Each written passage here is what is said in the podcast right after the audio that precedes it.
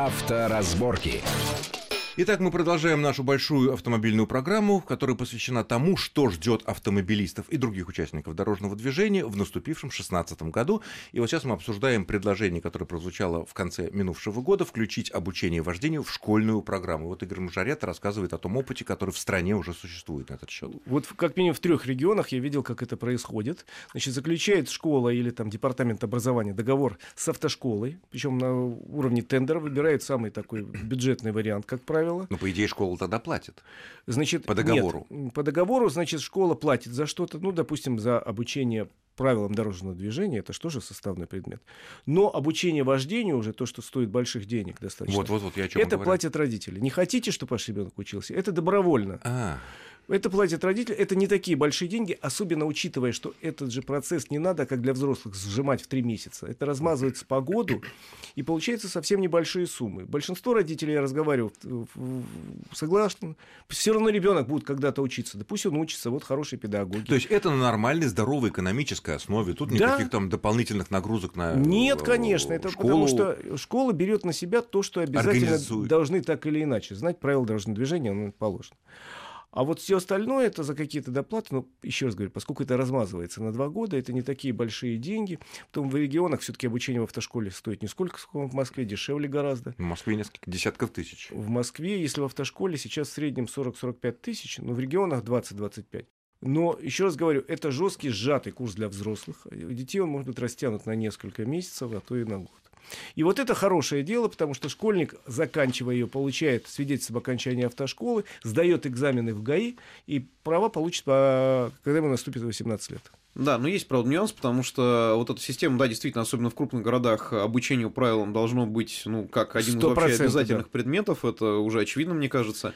Обучение вождения действительно по желанию, но в чем вопрос? Э, что у нас действительно будут выдаваться такие свидетельства, и, ну, наверное, многих заинтересует такая, такая услуга, такое предложение. Но я вот сейчас помню на моей памяти, когда еще э, обучение вождения в массовом порядке занимались и ДОСАФ, и Ростов, вот эти вот организации, э, и там, как под копирку, в нескольких подразделениях я слышал одно и то же. Там приходит руководитель и говорит, ну что, как там инструктор, как у вас там? Да как, ученики, катаются, катаются.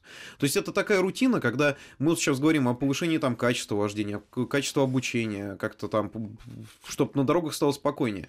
Получается то, что опять люди будут кататься, получать свидетельства, кое-как получать право выходить на дороге, а потом получаем тех людей, которые там практикуют Стоп. опасное вождение или что-то еще. Хотя Юр, мне, я, мне, пока, мне я кажется, пока не вижу, я не вижу здесь шагов к качеству. То есть мы даже в той системе частные, где люди платят, в том числе в Москве, большие деньги в автошколе, чтобы обучиться и получить права, даже здесь мы не можем добиться настоящего хорошего качества обучения водителей. Что мы будем делать, когда, в общем, большинство школ будут охвачены этим? Стоп. Откуда появятся инструкторы? Ребят, Откуда появятся методики?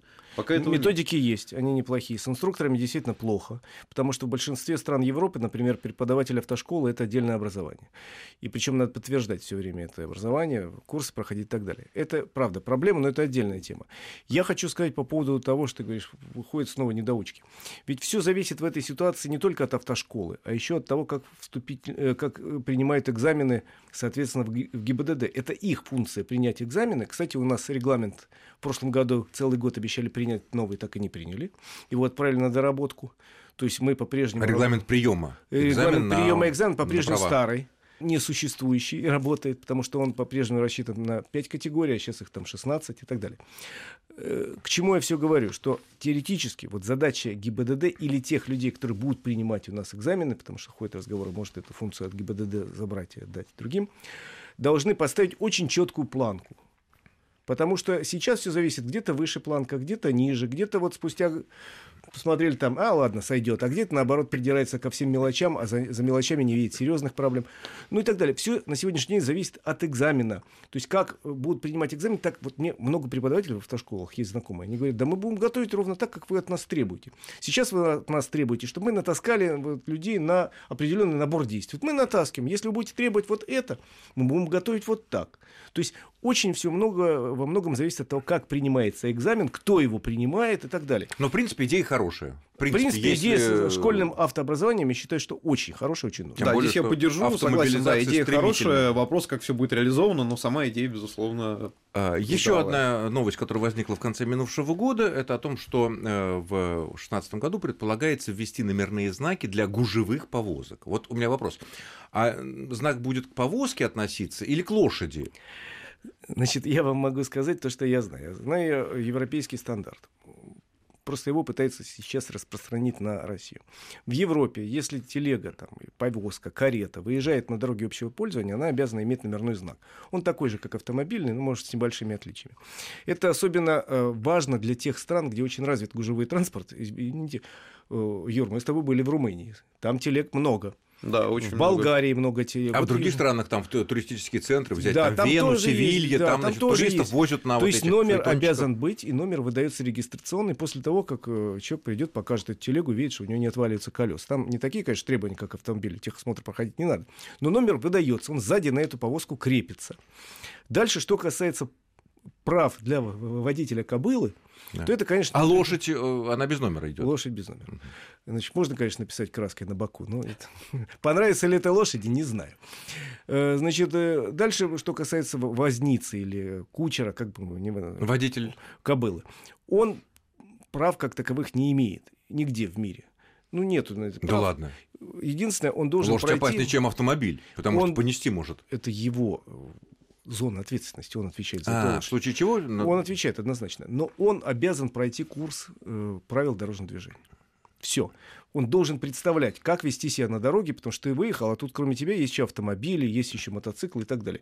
Ты должен представлять общие правила дорожного движения. Вот это вот и есть и все обучение, которое для него положено. Ну, плюс номер, потому что это транспортное средство, выезжающее на дорогу и представляющее определенную там опасность. Ну, поэтому мы будем шагать впереди планеты всей, потому что до сих пор действительно у нас э, этот кучер, назовем его так, он был приравнен фактически к велосипедисту, который ездит, но при этом он не сдает экзамен на права, но должен представлять, как вообще движение осуществляется. Вот сейчас в документе, вообще в предложениях э, говорится о том, что э, это будет именно экзамены, то есть человек надо будет э, подготовить, это будет разрешение на осуществление деятельности по управлению гужевым транспортом выдаваться на срок не менее пяти лет, и будет называться удостоверение водителя гужевого транспортного средства. То есть это будет действительно... А, а сама вот лошадь, если без повозки, это не страшно, Нет, не страшно, не да, это... потому что э, здесь еще объясняется, почему, собственно говоря, все это началось. Не только же потому, что там где-то в деревнях используется еще что-то. У нас в любом крупном городе популярная услуга появилась туристов катать на всяких там ну, каретах, не только, не только у нас, да. ну, и так далее. Свадьбы самые разные. Свадьбы, да. да. И поэтому, вот, например, дословно могу зачитать, что гужевым транспортным средством здесь перечислили и фаэтоны, и катафалки, двуколки, детские коляски. Вот, то есть все, что тянется силой животного или животного. По дорогам общего пользования. Да, Если да, где-то в сквере, да. в парке, где специально выделены места, там, наверное, этого не надо. Ну, то есть, ну, с другой стороны, ну, все-таки это не очень распространено у нас, а гужевой транспорт, как в хозяйственных целях, наверное, у нас используется только в южных каких-то наших В южных регионах, регионах да, наверняка, это в какой-нибудь Астраханской области заедешь, там полно и верблюды ходите. И повозки ну, верблюды без повозок. А, с повозками. Есть и с повозками. То есть, значит, Все ну... это есть, но, наверное, надо довести, главное, до абсурда не доводить.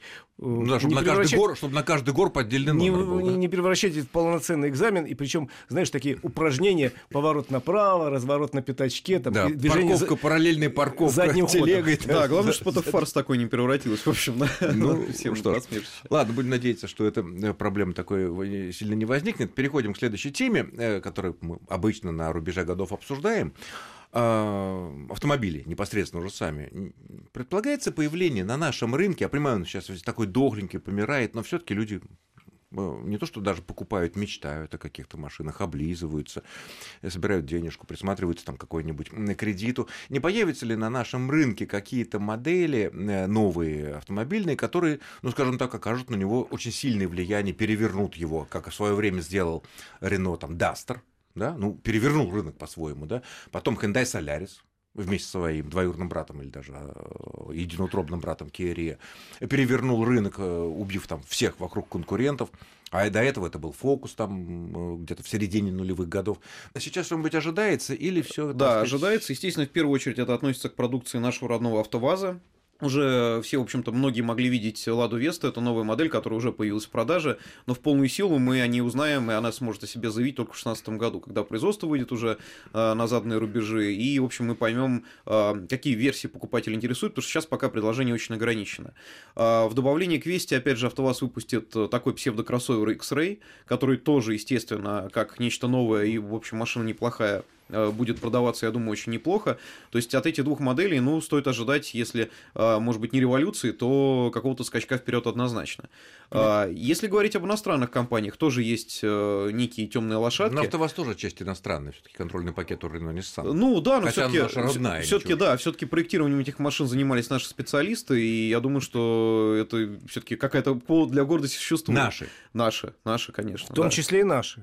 То, ну, Там были иностранцы, но основные в основном, наши, да, руководители в основном наши. проекта все наши. А, если говорить о чем-то более, может быть, дорогом, значимом, компании Hyundai, которая сейчас действительно Solaris э, не исключено, что будет спорить и дальше за звание самого популярного маш... самой популярной модели в стране по продажам, а, Hyundai собирается запустить маленький кроссовер. AX25 его называют, Крета, по-всякому. А, он будет на базе Solaris, и учитывая ту агрессивную Но политику... маленький — это конкурент кому? Opel Mokka, Opel Mokka, Nissan Juke, да, да, да. Вот, и же с ними. То есть, естественно, эта машина, учитывая агрессивную политику корейских компаний в последнее время, я думаю, что если они цены предложат выгодные и на кроссовер, а кроссоверы сейчас у нас, ну, в общем, это, можно сказать, бум на рынке, то здесь, я думаю, стоит ожидать каких-то сенсаций. То есть, как вот Duster однажды произвел действительно революцию, так и Hyundai может э, осуществить это чуть более дорогом сегменте. То есть, Duster все насытились сейчас, хотя он до сих пор лучше всех продается.